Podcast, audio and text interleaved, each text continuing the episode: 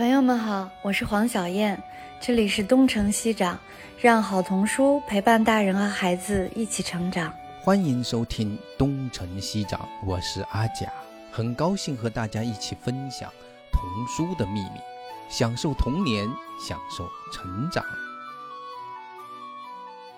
嗯，欢迎大家来到东城西长。今天我们是一个作家的专题，叫刘里奥尼。我们后续可能会安排一系列这样的以作家为主的这样的播客。那刘里奥尼呢？我个人很羡慕这个爱心树和信宜出了他，尤其是爱心树出了他那么多书。等我们入场开始做书的时候，已经不会有这样的机会了。像刘里奥尼这样的顶级的大作家的书，但是我还是努力发现了一个我跟刘里奥尼的共同点。我们俩都是五月五号出生的，太巧了。努力发掘，那好像是也是马克思出生的，对对对，是吧？是也是马克思的生日，一八一八五月五号。对的，对。阿佳老师是研究里欧里奥尼的大家，我开完场我就交给您了。然后待会儿我们请黄瑞再来介绍自己。对，请黄瑞介绍一下吧。阿贾老师好，小燕老师好，还有博客的听众朋友们，大家好，我是爱心树童书的编辑黄瑞，然后目前主要是负责里欧里奥尼、还有吉竹伸介、安野光雅这些作家的作品的出版工作。然后其实刚刚小燕老师说的，像大家熟悉的小黑鱼、田鼠阿佛这些书，爱心书应该是在二零一零年到二零一二年左右陆续出的，现在也差不多有十年的时间了。今年从三月下旬开始，我们有一些里欧里奥尼的新书会陆续上市，其中故事绘本大概有五本，然后这些书依然都是我们特别喜爱的阿贾老师翻译的，故事和语言还有画面都非常的精彩。新书的内容，一会儿在聊天的过程中再和大家一起分享。其实今天那个聊里欧里奥尼吧，我知道有不少人会喜欢里欧里奥尼，但是我也知道，其实可能喜欢的有限，因为他是一个很复杂的人，然后他的图画书作品不是那种特别喧闹的作品，就是不是那种。好像让你一读就觉得啊，特别欢快啊，就像宫西达也那种，又特别的闹的那种作品，不是的，特别安静。然后讲的话题呢，实际上你细品一品，有的话题还蛮深的。然后呢。其实最开始的时候，人们不是特别能够去理解和接受这个里欧里奥尼他本人呢。其实黄瑞不知道你那个收集到没有关于他对于他的作品的描述和表达。他本人好像很少去就是写文章啊，或者专门去谈论他的这些图画书的作品。他保持着一个艺术家的一种风格。其他的出版就是那个图画书的人，你常常会查到很多的访谈集、访谈啊。我在创作这本书的时候是怎么想的啊？那本书的时候是哪里？虽然他也有一些，但是很少那种那么多的资料。所以我在查他的资料的时候，其实遇到了很多的困惑哈。所以我是。不断的去找他的资料，然后找他的自传，然后一点一点、一点一点的去理解里欧里奥尼，才发现这个人真的是非常非常的丰富，是是这样子的。对，其实我有一个问题啊，就是您说他他非常少的公开谈论自己的这个图画书创作，那我有一种感觉，就是说他会不会也是，其实在他自己内心深处，他自己是知道，他只是用。童书的，或者说这种同志的这样的一种外在的形式，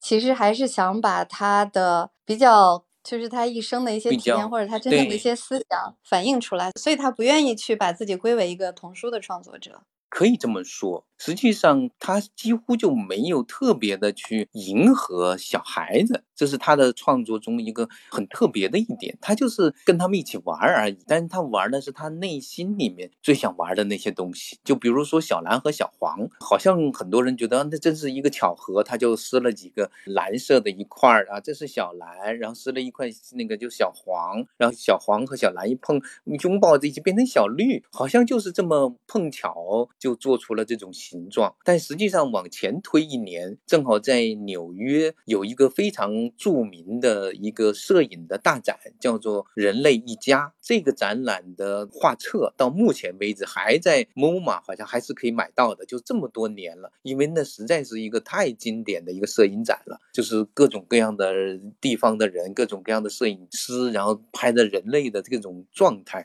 然后叫人类一家。然后这个画面的封面就是用色块来构成的。其实这种色块构成代表着一个人的一种预象。这是里欧里奥尼设计的非常经典的一个设计手册，就已经呈现了。所以他的创作里面，我觉得一直有一种他想说他自己的话，他没有特别的儿，好像就是我一定要创作一个儿童故事的感觉。但是呢，他又恰好是一个从小就有一部分没有完全长大的人，而且他还有一个特别大的好处，就是他创作小蓝和小黄的时候，他就是要逗他的两个孩子嘛，一个是他的大儿子的儿子，一个是大儿子的女儿。那个小的那个女儿叫安妮，我记得话里话外是不是请安妮好像也写过东西的？然后在那本书叫做《写给未来的艺术家》里。那个里欧里奥尼的那部分就是他的这个孙女儿，就是叫安妮在写的。他又讲给他们听，如果他们讲的不爱听就跑了也不成，所以他又有一个对象感，但是他又不刻意的去迎合他们，就是这个分寸是很有趣的。所以他的语言也简单归简单，又有点古旧一点的这样的一种趣味。然后他想讲的那个像探讨的命题，完全由他自己设计。当然，他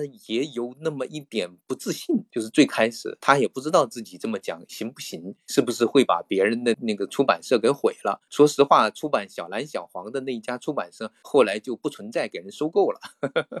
那是他一个多年的好友，一个意大利的书店的老板，没有做过童书，正好碰巧到他们家吃晚饭，看到了他自己做出来这个样，说我们出了吧。他没有出过童书，那个里奥里奥说，我也没有出过，那正好俩人都没出过，那我们就出一本吧。所以他当时在第五大道的那个书店里面上架的第一天，里里奥尼那个书店一开门就跑到那儿去了，待在那儿看看有没有人会去买他的那本书。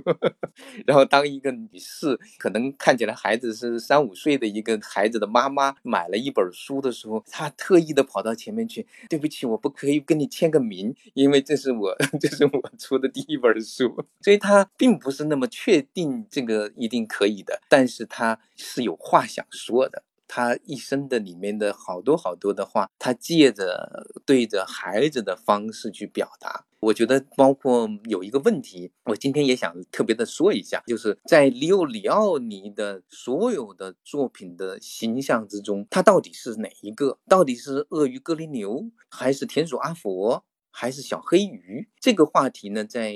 共读绘本的一年的佩雷老师的一个文章里面写过。他后来访问他那个时候，里奥里奥尼已经有帕金森症了。他拿了一本小黑鱼叫《Swimmy》，Swimmy 那个书，他在那边画，呃，Swimmy me，Swimmy me，他就说我是小黑鱼。在这个很好理解，就是当如果我们认为他把小黑鱼看成是他自己的话，小黑鱼就是一群鱼的眼睛。他作为一个艺术家，代表着怎么去看。但是实际上呢，很多人认为他可能是田鼠阿佛，我也一直是这么认为的。后来可能黄瑞看过那个视频的，那个视频里面，最后小孩问他：“哎，你你到底在所有动物里面你是哪一个？”他就拿了一朵花立起来：“我是 Frederick。”所以他也是 Frederick，这个也代表着他的一种人生的一种选择吧。对，所以这也是一个很了不起的状态。他敢于一直在写他自己，但是又恰好能够放在童书市场上可以去卖书。这也是解释为什么有些童书人特别强调儿童性的童书人、出版人或者是那个，他们不是特别喜欢李奥尼，因为他们觉得在他的书中读不到太多的儿童性。这个我也相信，但是这又何妨呢？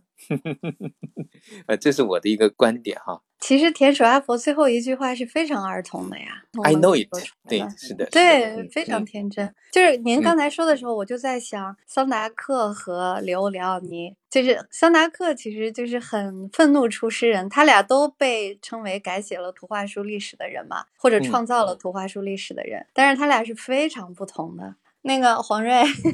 其实我想跟你说，就是说阿佳老师刚才说的这个，就是你们你们是拿他的书最多的吗？实际上你们应该用阿佳老师刚才说的这种创作的时间线重新组合一下，会不会就是是一个营销的角度啊？对我刚刚也在想，要从我自己来说，也想再顺着时间线把他的这些书都读一遍。嗯就是我发现很多他的书，可能某一本单看起来觉得没有不是那么的好也没有啊那么的好，对是的然后当我把嗯它都串起来一起看的时候，特别是按刚刚阿贾老师说的时间线来读的时候，才发现原来是有这样一些巧妙的设计，然后能看出他在那一时期的一些理念、在思考、在观察的东西，觉得还是特别有意思的。嗯，你看，就是我们不是前面聊过那个地科和金翅膀嘛，哈，当然田鼠阿佛是一个回答，但实际上往后到了鳄鱼哥林流又是一个回答，因为那个哥林流一下子就站起来，出生就站起来了，然后总比别的那个鳄鱼看得远。其实那个书其实我不知道台湾版是怎么翻译的，我最初它那个英文名叫 Collinears。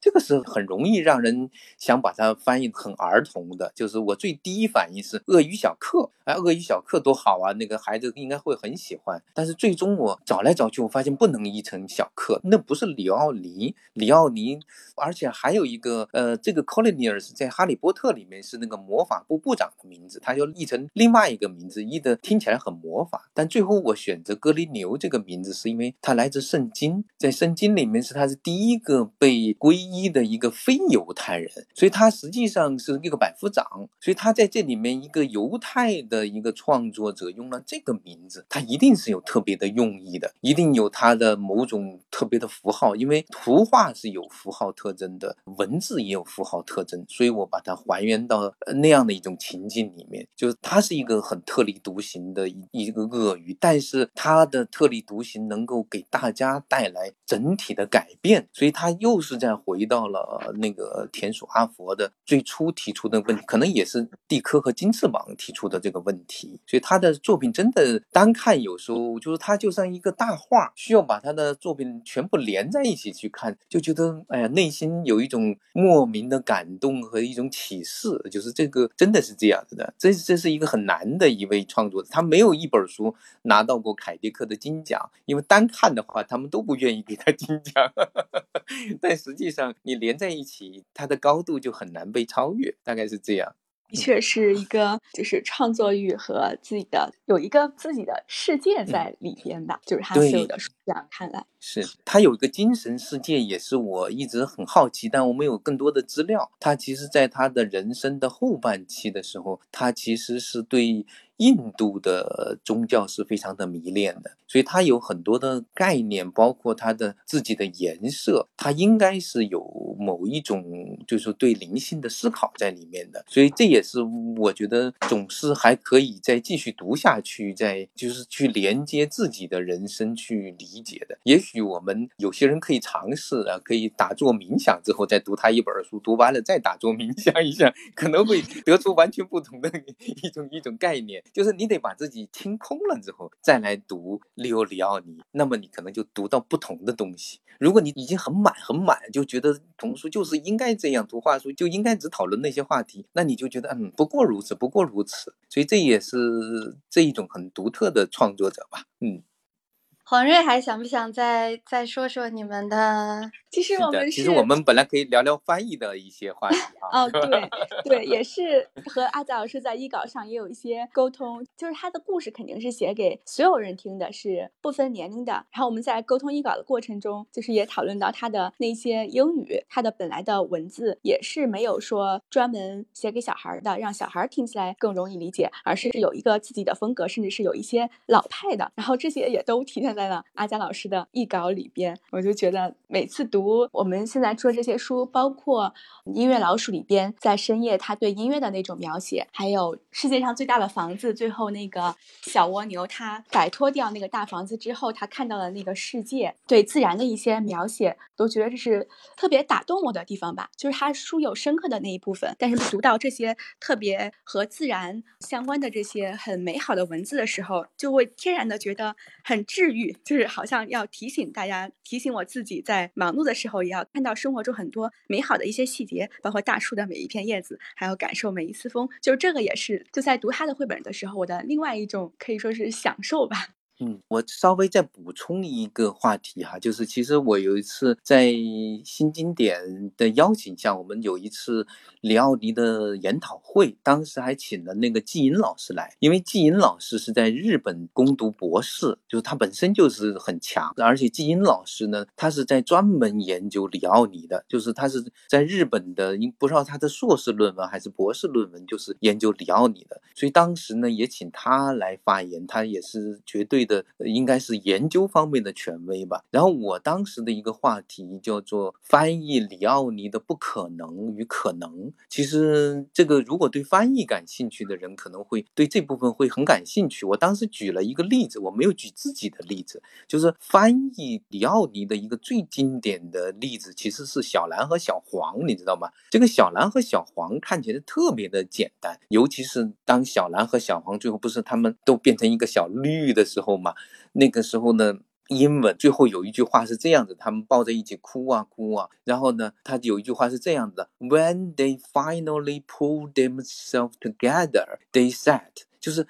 当他们 pull themselves together，他们先是哭啊，不断的哭出了眼泪，然后大滴大滴的眼泪，有 yellow tears and blue tears，然后黄眼泪、蓝眼泪，这个没有问题，但是最难翻译的就是 pull。Themselves together，其实本来呢，就好像你那个衣服比较乱了，重新整理一下，或者哪里那个什么摔了，把这些收拾一下，这个大体上可以是这种意思。但是你想想，在一个意象之中，当两滩眼泪最后 pull themselves together 的时候，这个词是非常难翻译的，因为它其实是代表这种非常强烈的意象，就是他需要自己非常强力的去成为他本来的自己。如果大家可以想象一下。当你的个体、你的自我破碎的时候，你想要去重新的去 pull yourself together 的时候，这个词怎么翻译？这个是非常非常难翻译。说实话，那么在几种版本哈，就是当时比如说，呃，有人是这么翻译的：这才收起眼泪，恢复原来的样子，这是一种翻译。这是好像是台湾的版本。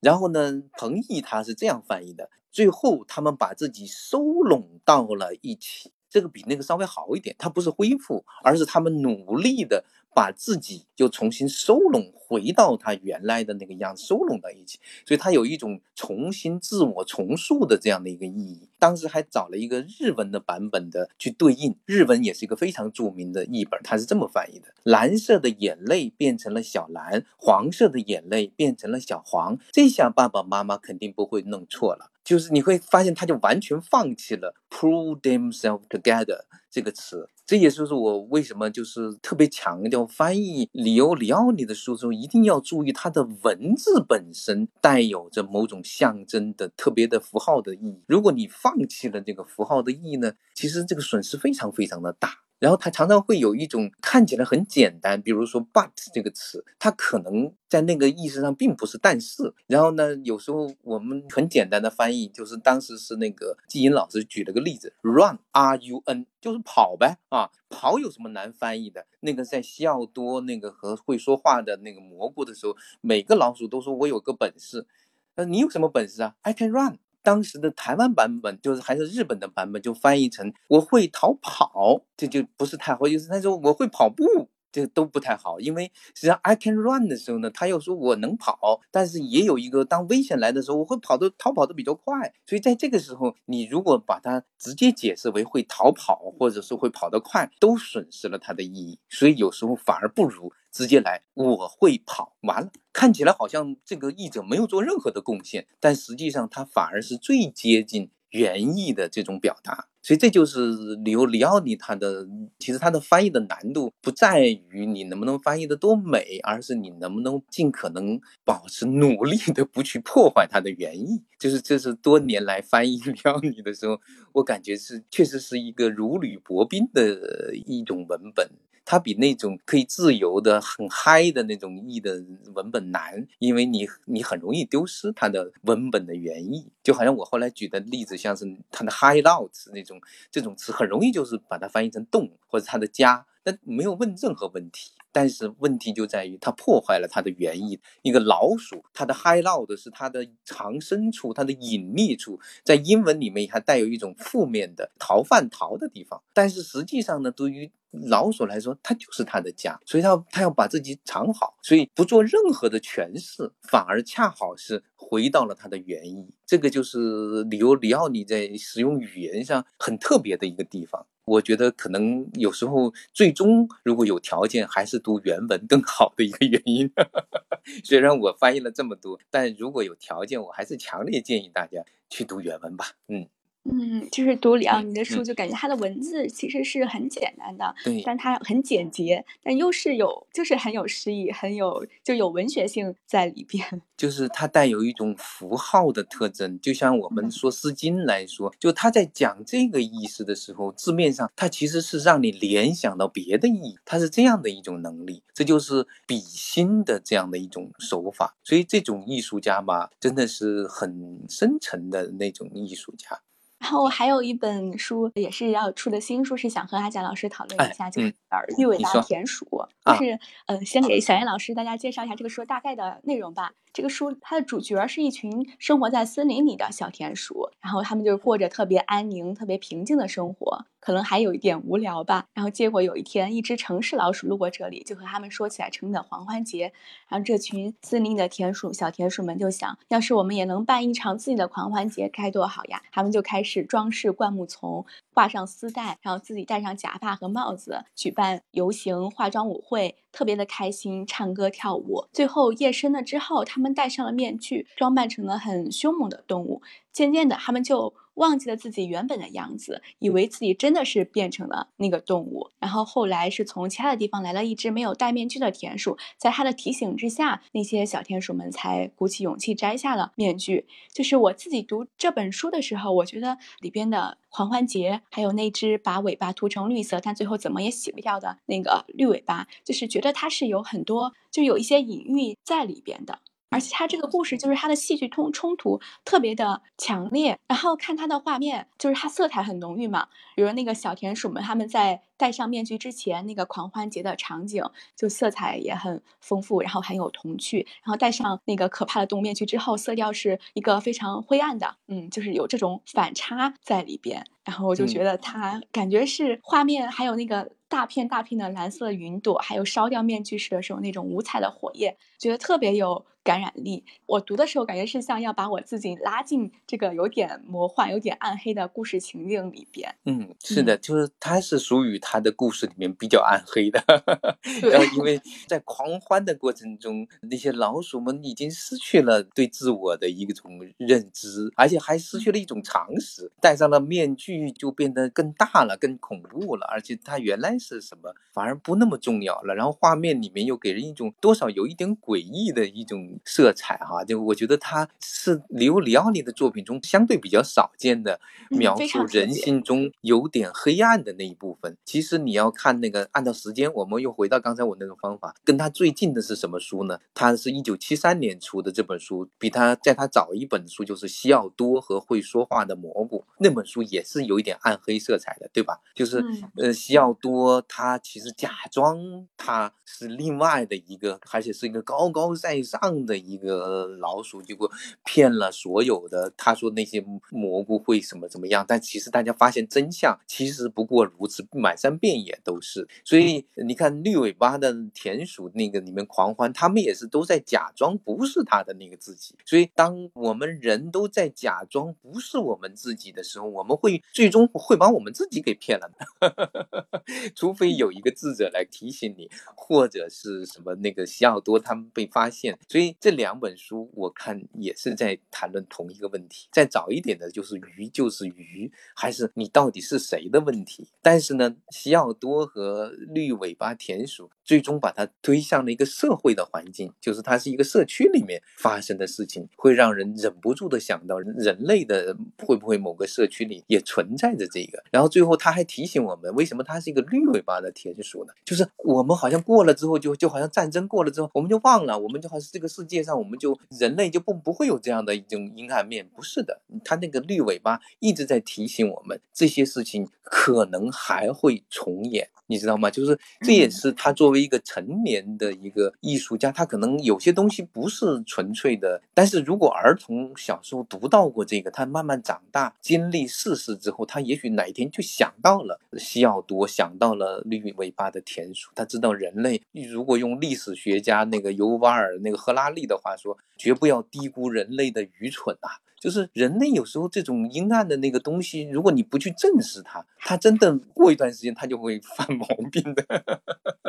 大家以为不会再有这样的这种惨烈的这个二次大战、一次大战的时候，就有人会告诉你，它还会再来的，而且越来越可怕，那个危险越来越临近。其实这就是里欧里奥尼的另一面，他其实是希望在他的作品之中传递一个不仅仅是对个人的思考，也是对人类整。整体的一个思考，我觉得这种书也蛮深刻的。就是，但是要不要跟孩子讲到这么深，我觉得不必。但是至少应该让他们有机会先接触到这种书吧。相比之下，那个西奥多他的结局感觉还是要更更残酷一点吧。所以我怀疑西奥多是他在影射墨索里尼，因为墨索里尼最终是被被人们给吊死了嘛，就是西奥多是被他们赶走了。其实他都是一种用谎言来获取一个高高在上的地位的这样的一种这种的下场。他其实这本书是我觉得他的政治寓意特别强的一本书。当然，我们是不是一定要把这个寓意给孩子点破，我就不一定。但是从我通读了他的所有的作品里面，我觉得西奥多是在他的下场是最糟糕的一个，是一个被射死的老鼠。是这样的，就是绿尾巴田鼠，最后其他的老鼠还是卸掉了自己的伪装，他们又回归到了一个平静快乐的生活。因为大家吸取了教训，然后大家更愿意经历过，更愿意回到本来的自我的样子。但是你不经历，你又怎么知道呢？是吧？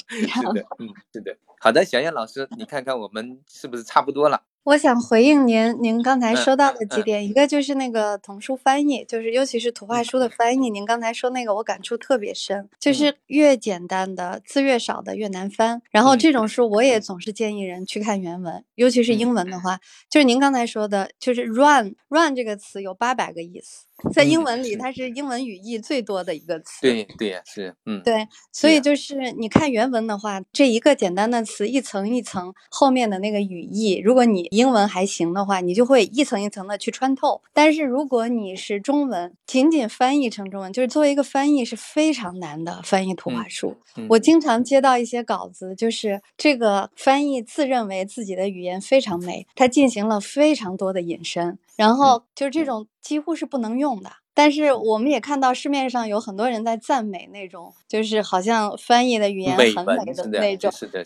就是让人。百口莫辩的一个状态，有时候必须得克制才能够翻译出好东西。对，你要尊重原文，这这是翻译的一个最基本的一个道德或者说标准。但是我们很多人是就是天马行空的去演绎了，那是表演，那是表演自己的文采，那是纯粹是表演。一般我收到这样的译文，我都推掉了，然后我们宁愿重新去找。是的，嗯，这是一个，还有一个就是就是里奥尼的这个书啊，您刚才 反。馈到的目前的这个状态，让我就是，比如说现在的这个状态啊，就当下的这个政治或者战争的这个形式。然后我刚才就想，就是说像他这样的作品，就是我们说好多人就是喜欢说，我的孩子只要快乐。他小时候也要快乐，他长大了也要快乐，他一辈子都要快乐。我记得我原来说过这个观点，就是这是不可能存在的一个状态。就我们给小孩子看童书，应该看什么样的书？就是我们当然希望小孩子快乐，我也希望所有的人一生都是快乐的，但是。就是我们一定要把世界的真相给孩子看。您一再强调，就是说你不需要隐身，你不需要告诉他这些很深的这些东西，但是你要让他看到这个世界有这样的存在，可能性也存在着这种阴暗面的东西是要要见到的。嗯，对，所以我其实一直比较。呼吁家长不要总是给孩子买那种甜蜜就是蜜的东西，甜蜜蜜的和笑哈哈的。现在有非 常多的糖衣炮弹，或者说是那种就是那种只是哈哈一笑，然后你什么都不能获得的那些书。就像刚才那个绿尾巴的老鼠，它其实是它在架空了一个 community，就是一个社区，然后社区里面的那种本来是祥和的那种日子，却被一个狂欢节的概念给破坏了。实际上，这个本身它其实就已经在映射到一个人类的社会，就是说你可以自己快快乐乐的生活，但是你是生活在一个社区里的。你必须在整个的社区里的人都能在一种环境状态里面，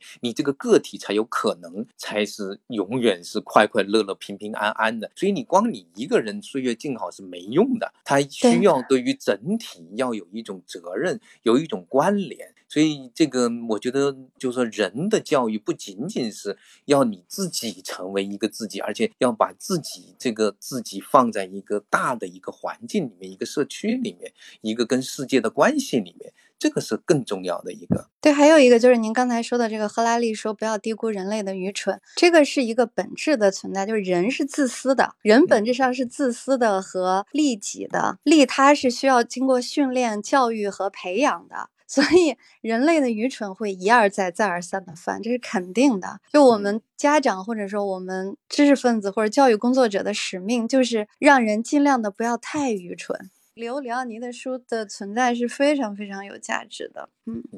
它的价值就在于，其实它会让人们看到，就是童书或者图画书，它是有一个高度的，它可以参与到整个社会的，就是文明的建设的一个很重要的一部分。你说，你跟一个二十出头的那种已经脑子里面已经被洗得白白的人去再讲，已经有时候已经来不及了。说实话，那么你跟一个两三岁的孩子，就让他去看到世界真实的那一面，他。建立起他真正的看待世界的一个恰当的、自然的、真实的一种思路和眼光，这点特别的重要。要不到后面真的有时候来不及了，所以我觉得 很重要，很重要。是的，那我们今天 那最后嗯收一下吧。那黄瑞简短的再说一说。嗯，就是刚刚其实是聊到了里奥尼他给带孩子们展现的那个世界是非常的多元、非常的复杂的。然后我想我要补充的一点就是，他其实他故事里边的情感也是很复杂、很多元的。就比如说那个蒂科已经翅膀。蒂科他想要拥有金翅膀，他想要他有这样一个野心，想要与众不同，他这个想法是没有错的。然后他的朋友们因为蒂科拥有了金翅膀，对他其实是有一点嫉妒的。我觉得就这种很丰富的情感，就是在他的故事里边是可以理解的。然后他的故事本身讲的也很有余味，很有想象的空间。就比如说《蒂科与金翅膀》，我觉得是每个读者读都会有不同的感受。它可以是一个很悲伤、很孤独的故事，也可以是有很安慰、很温暖的这一面。我觉得这本书还是很能代表里奥尼的，但是他可能就是没有其他的书那么有名，所以最后想再和大家分享一下这本书。